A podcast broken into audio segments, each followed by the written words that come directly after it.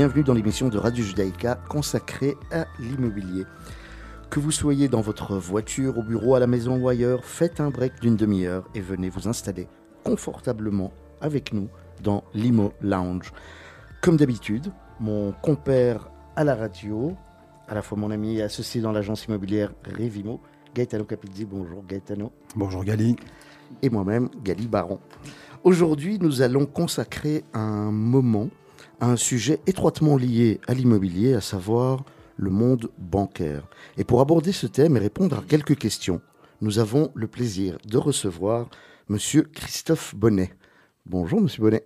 Bonjour Monsieur Gali. Bonjour Christophe. Nous allons vous laisser dire dans, dans, dans, dans une petite minute qui vous êtes.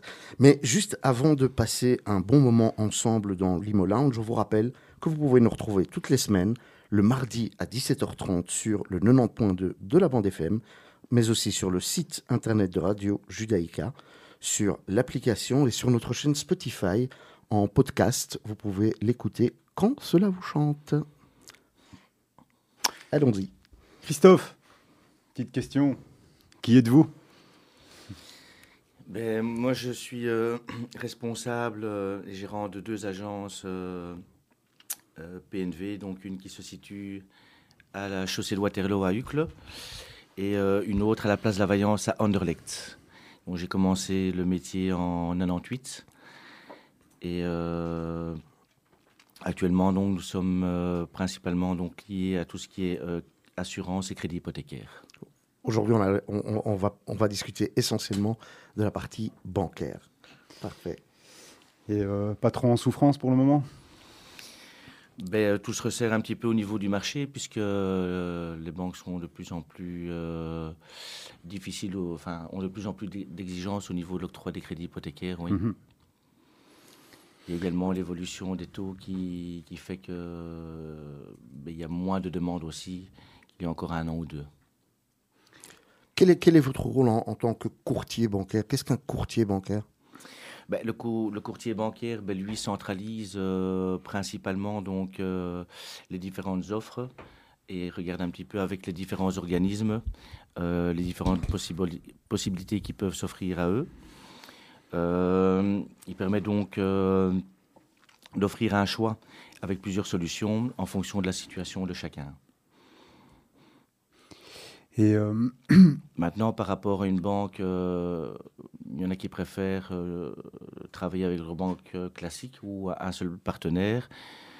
Donc là, il y a, voilà, il y a qu'une solution qui s'offriront à eux, tandis que le courtier ben, permet justement de diversifier les offres. C'est ça. Ouais, d'avoir, on va dire, plusieurs possibilités et plusieurs portes à plusieurs banques différentes, j'imagine.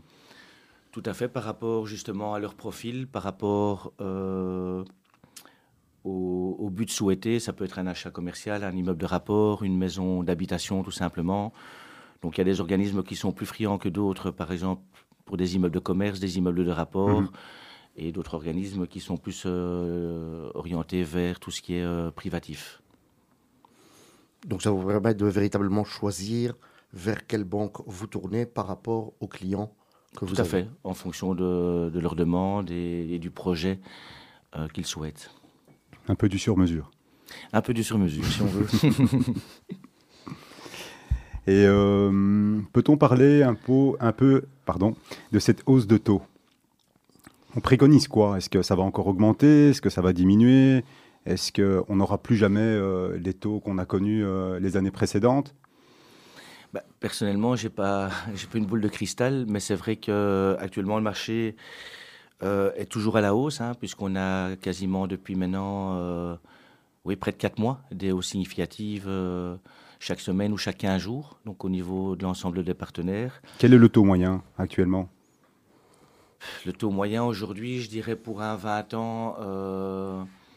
on va, être, on va se situer entre 3,5 et 3,8 sur un 20 ans avec une, quotité de 90%. Donc la quotité, c'est le, le, prix d'achat et ce que va prêter la banque. Donc euh, la, la, banque aujourd'hui ne prête en général qu'à 90% pour un bien privatif. Et juste pour être sûr, quand vous parlez de 90%, c'est 90% du montant hors droit d'enregistrement et frais du de prix notaire. d'achat. Du prix Du prix d'acquisition, d'achat. C'est ça. D'accord. Donc, on Pas est du- plus ou moins entre 22 et 25 De fonds propres De fonds propres à apporter. pour Actuellement, oui. acquérir. Maintenant, il y a des réductions aussi euh, sur Bruxelles ou la Flandre ou en Wallonie. Par Avec rapport les abattements régions.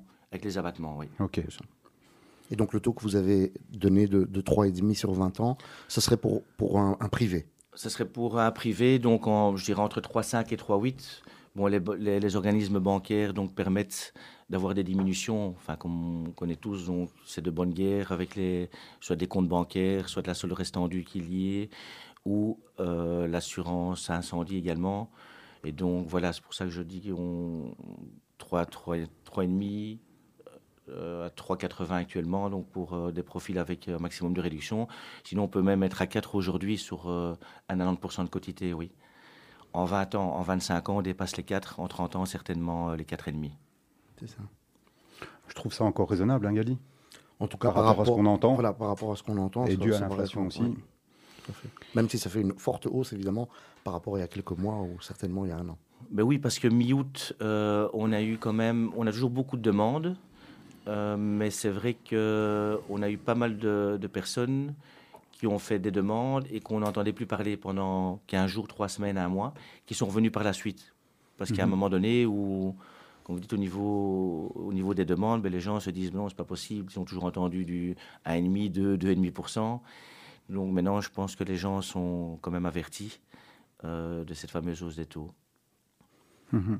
Et vous pensez que ça va encore monter? Je sais que vous n'avez pas de bout de cristal, mais dans- ou de ce que vous entendez peut-être euh, parmi vos voilà d'autres personnes qui sont dans le secteur? Je pense que ça va encore augmenter. Maintenant, jusqu'à combien, je ne sais pas. Mais c'est vrai que c'est principalement dû à l'inflation. On- quand on regarde un petit peu la dernière hausse significative, euh, c'est suite au fameux attentat euh, du 11 septembre avec les deux tours jumelles. Mais sinon, il n'y avait plus de hausse comme depuis cette époque. Mhm. Et euh, par rapport au PEB, est-ce que ça a un impact, positif sur, euh, sur le taux Euh, Si on est dans un bon PEB, par exemple? Alors le PEB a de plus en plus d'impact. Oui, ça peut influencer au niveau du taux, mais ça influence surtout aujourd'hui. tous les organismes ne, ne le pratiquent pas encore, mais je pense que ça va, ça va suivre de manière générale. Donc actuellement, ben oui, actuellement, vous rentrez un dossier dans certains organismes avec une quotité classique, on va dire, de 90%, donc euh, prix Mhm. d'achat, euh, 90% de quotité, ben, la banque peut donner une acceptation. Euh, mais suivant le PEB, donc s'il dépasse euh, les normes A, B, C ou D, donc quand on dépasse ces normes, la banque peut dire, euh, ben voilà, aujourd'hui au niveau quotité, on va prêter que 80% Mhm. du montant. C'est ça. Mais par exemple, pour prendre euh, Bruxelles, euh, si on est en ville, il y a de nombreux immeubles qui sont euh, plutôt euh, âgés Tout à et, fait. et- et où le, le PEB est bien supérieur à, à A, B, C ou même D. Il faut vraiment faire de gros efforts pour arriver à D. Tout à fait. C'est ça, c'est ce qui est problématique. G que. Tout à fait. A, B, C, D à Bruxelles, c'est quasiment inexistant. Hum, Même des habitations qui ont été rénovées il y a 5-6 ans ou, ou Mhm, même moins de fait. 5 ans, ben, rentrent encore dans des PEB euh, en, en D ou en E, oui. Donc ça, c'est assez problématique. Il y a des gens qui ne comprennent pas, évidemment, puisque pour eux, déjà 10% de fonds propres, euh, plus euh, tout ce qui est frais afférents, ben, c'est déjà un, Un budget assez important, surtout pour les jeunes. Et euh, par rapport à ça, est-ce que vous avez euh, un crédit, euh, je ne sais pas moi, un crédit vert chez vous où euh, euh, on facilite justement euh, euh, les emprunts pour euh, justement pour améliorer le, ce- ce ce côté très énergivore dans certains immeubles? Alors, euh, Crédit Vert, il y a des solutions, mais les- de manière générale, au niveau des organismes euh, classiques, ils sont plus friands, euh, ils sont plus regardants au niveau des travaux. Donc, lo- lorsque ce sont des travaux euh, qui sont liés justement donc à tout ce qui est qui va de, de manière positive au niveau des PEB, au niveau de tout ce qui est énergétique, ils vont avoir euh, une tendance à plus prêter au niveau travaux. Oui, ils sont plus regardants au niveau des travaux, des devis qui sont émis, etc. Oui.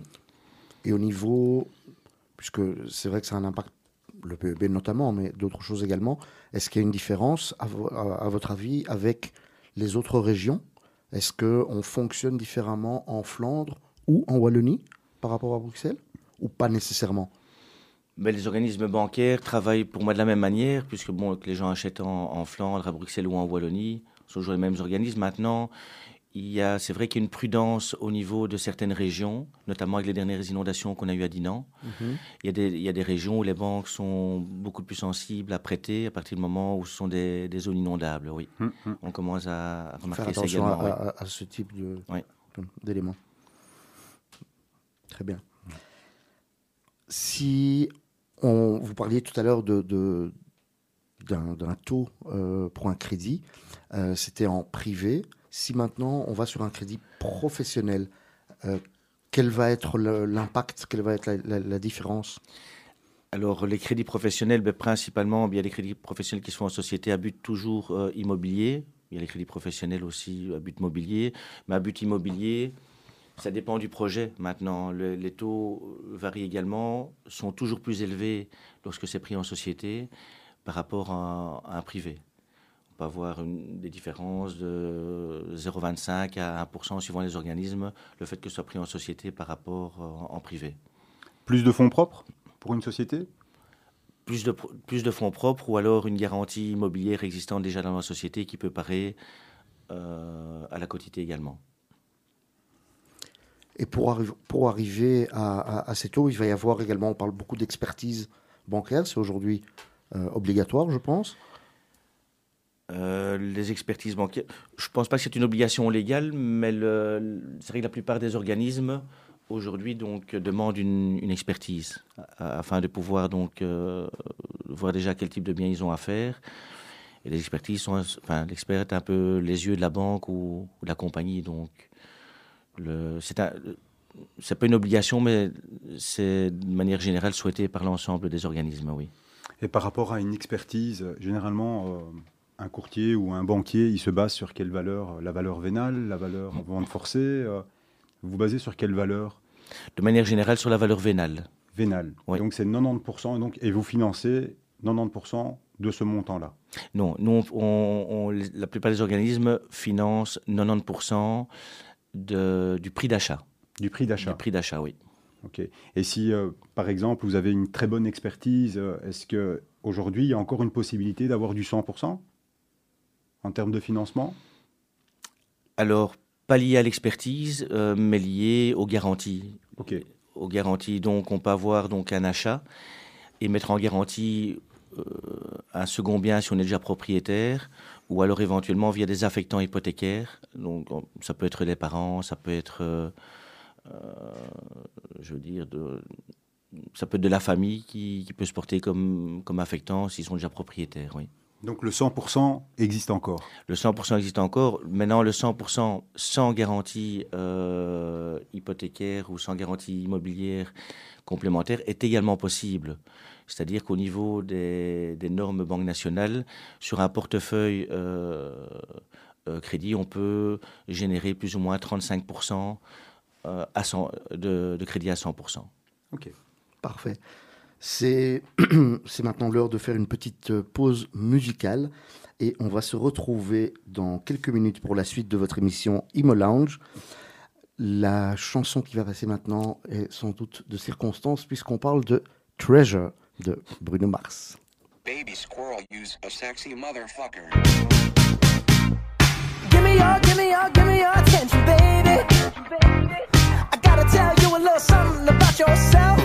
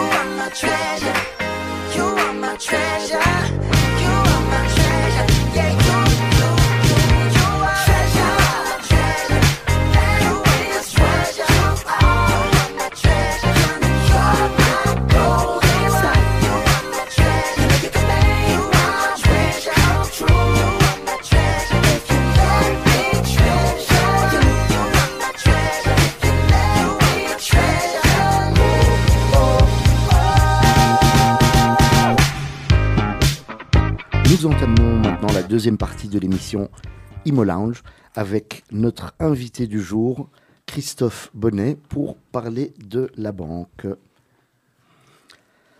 J'espère que ce petit intermède vous a plu. Excellent. Excellent.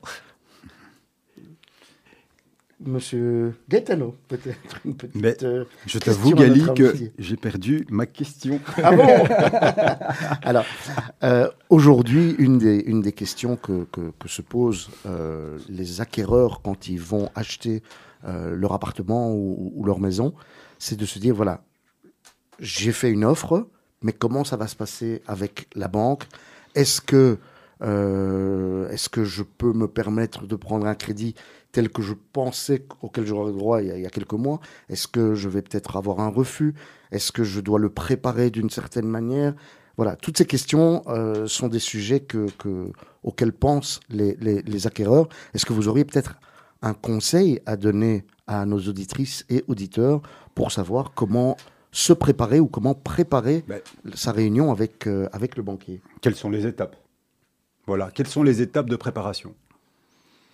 Mais moi, ce que je préconise toujours, c'est qu'a- c'est qu'avant de s'engager dans l'acquisition d'un bien, que ce soit un bien d'habitation, un immeuble de rapport ou autre, c'est d'abord consulter ben, le courtier en, crédit afin de, voir ses de, de connaître ses capacités. Donc, en général, un, un courtier va déjà prendre les devants en disant voilà, euh, par rapport au profil, quelles sont les capacités, quels sont les montants euh, qu'il pourrait prétendre par rapport donc à son profil, par rapport au, au fonds propre qu'il a euh, ou autre.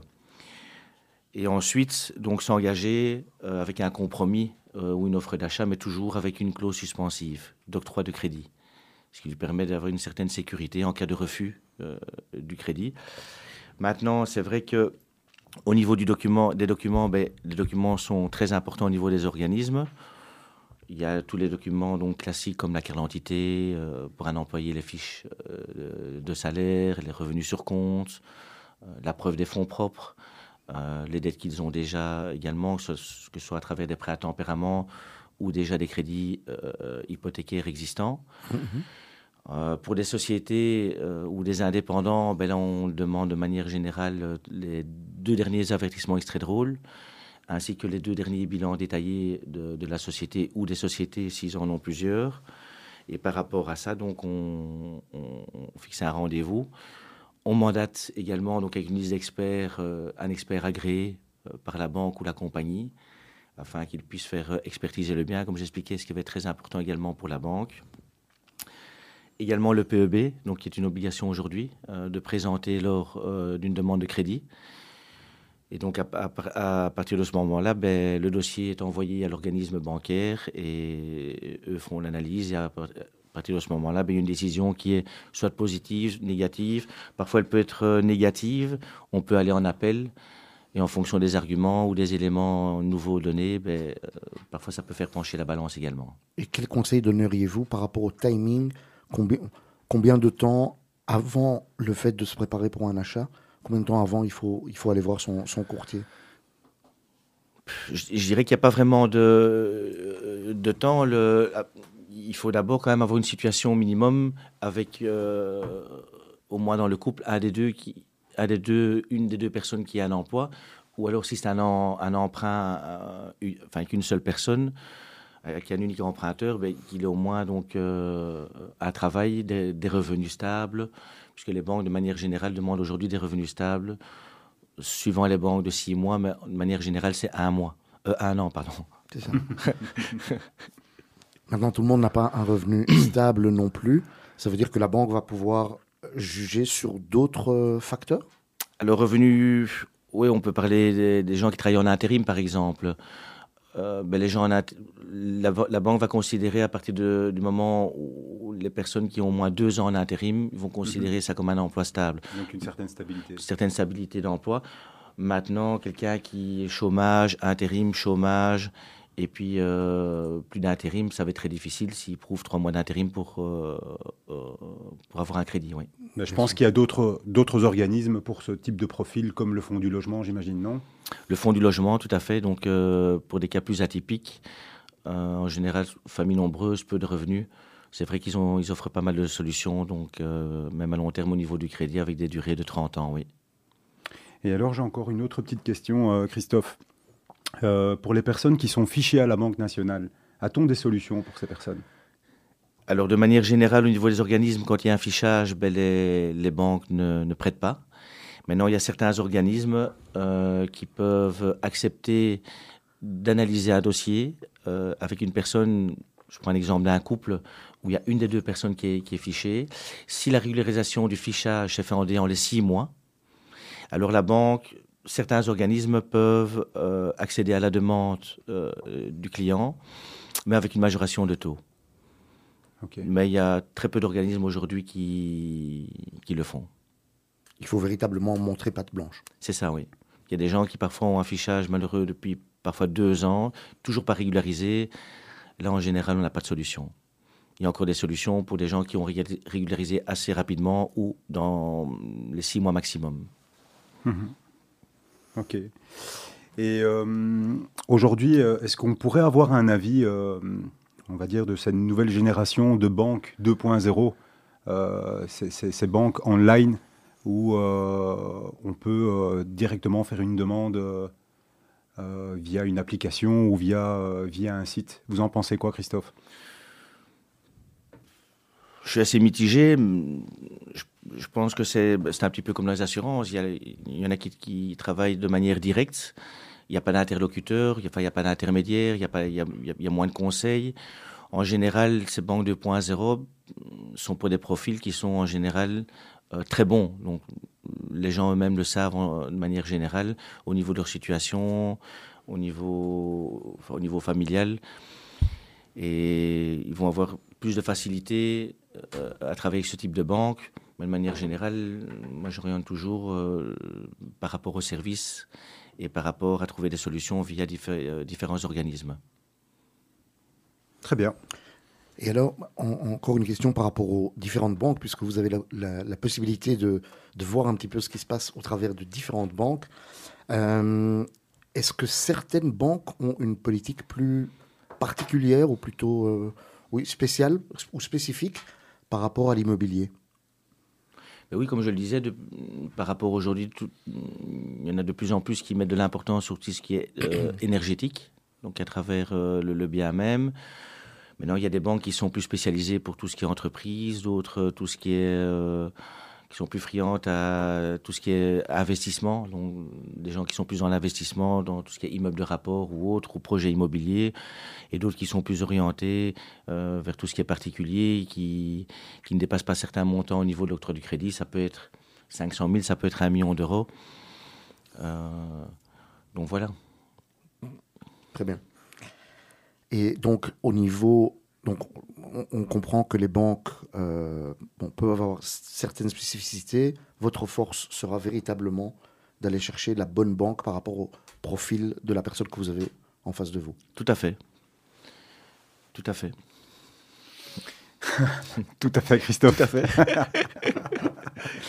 Est-ce que, Christophe, voilà, on arrive bientôt donc euh, euh, à la fin de l'émission. Est-ce que vous avez envie de, parler de quelque chose qui, euh, qui, vous touche aujourd'hui par rapport à la situation euh, Est-ce que vous avez envie de, faire passer un, message, un conseil Mais oui, ce, qui devient justement malheureux, c'est que le, allez, on, moi j'ai des enfants, des enfants aussi, donc pour les jeunes aujourd'hui, l'accès au crédit devient de plus en plus difficile. Ça, ça, je trouve vraiment dommage. Maintenant, est-ce qu'on a connu les, très belles années par rapport à d'autres pays, euh, notamment frontaliers? Je pense que oui. On a quand même une facilité au crédit en, Belgique mhm. euh, que dans d'autres pays. était déjà beaucoup plus compliqué. Il est encore compliqué aujourd'hui. Mais c'est vrai que pour les jeunes, ça devient vraiment difficile, notamment par rapport aux fonds propres qui sont demandés. c'est sûr que s'ils n'ont pas euh, des parents ou un membre de la famille derrière, ça devient très compliqué pour ces jeunes aujourd'hui d'investir en tout cas dans un bien immobilier. Tout en tout cas à Bruxelles. Tout à fait, parce que si je prends il y a, il y a 20 ans, 20, 25 ans, ben, on parlait d'expertise ou de compromis d'achat. Ben, à l'époque, la banque se, se, calquait principalement sur l'expertise. Donc on pouvait acheter un bien mhm. à l'époque à 1 million de francs belges, y avoir une expertise à 1 million 100 ou 1 million 2. Euh, je parle bien en franc belge à l'époque, euh, ben, la banque prenait la valeur d'expertise. Donc à l'époque, on pouvait même emprunter sans mettre de fonds propres du tout. la belle époque. Oui, aujourd'hui. Aujourd'hui, c'est par rapport au, prix d'acquisition. On peut avoir une expertise, comme j'expliquais, en euros à, à 200 000 euros et acheter un bien à 180 000 euros. 100% de quantité maximum, c'est 180 000 euros. Ok, ok. On a encore un peu de temps, Gadi? Je peux encore poser une question à Christophe? Vas-y. Euh, euh, par rapport à l'investissement à l'étranger, donc euh, on veut par exemple une deuxième résidence en Espagne ou en France. Oui. Est-ce que on a la possibilité, est-ce que vous avez ce service-là? Est-ce qu'on peut financer chez vous un, bien à l'étranger? Tout à fait, c'est tout à fait possible. Alors là, la formule est assez simple. Donc la garantie doit se trouver principalement en Belgique. Donc on mhm. va prendre une garantie immobilière. Pour parler techniquement, on va prendre une hypothèque sur le bien en Belgique pour autant qu'il y ait de la place sur le bien que vous possédez en Belgique. Mhm. Je prends un exemple. Vous avez un bien aujourd'hui qui vaut 500 000 euros par exemple en Belgique. Il y a une hypothèque sur ce bien en Belgique de 200 000 euros. On va prendre les accessoires sur les 200 000 euros, c'est plus ou moins 10 mhm. euh, au, niveau, euh, au niveau des organismes. Ça veut dire 220 000 euros. Donc vous avez entre guillemets un gap de, 300, de 280 000 euros. Mais la banque va prendre maximum, de manière générale, 80 Des 280 000 Non, de la valeur euh, vénale du bien. Donc si vous avez un bien qui vaut 500 000, Mhm. Ça veut dire que la banque euh, va comptabiliser 400 000 euros, donc 80% de ce montant, moins l'hypothèque de 220 000 euros. Ça veut dire que vous avez la place pour investir dans un bien à l'étranger de 180 000 euros. Intéressant. C'est intéressant. Maintenant, à l'époque, il y avait principalement euh, l'Europe euh, et hors Europe également. On pouvait investir en, Turquie, au Maroc également ou, d'autres pays. Maintenant, beaucoup de banques euh, sont, se sont restreintes euh, à, tout l'espace européen. Mhm. Très bien. Merci beaucoup. Merci Christophe. Merci Christophe d'avoir passé du temps avec les auditeurs de Radio Judaïka et avec nous, bien sûr. C'était un, un, réel plaisir. Merci à vous, chères auditrices et chers auditeurs, d'avoir passé un beau moment avec nous dans l'Imo Lounge. Si cette émission vous a plu, parlez-en autour de vous. On peut réécouter l'émission lors d'une rediffusion, notamment le mercredi à 11h sur Radio Judaïka ou en podcast sur notre chaîne Spotify Imo Lounge. Merci Gaetano d'avoir passé ce petit moment avec moi également. Nous vous disons à la semaine prochaine et d'ici là, portez-vous bien. Merci.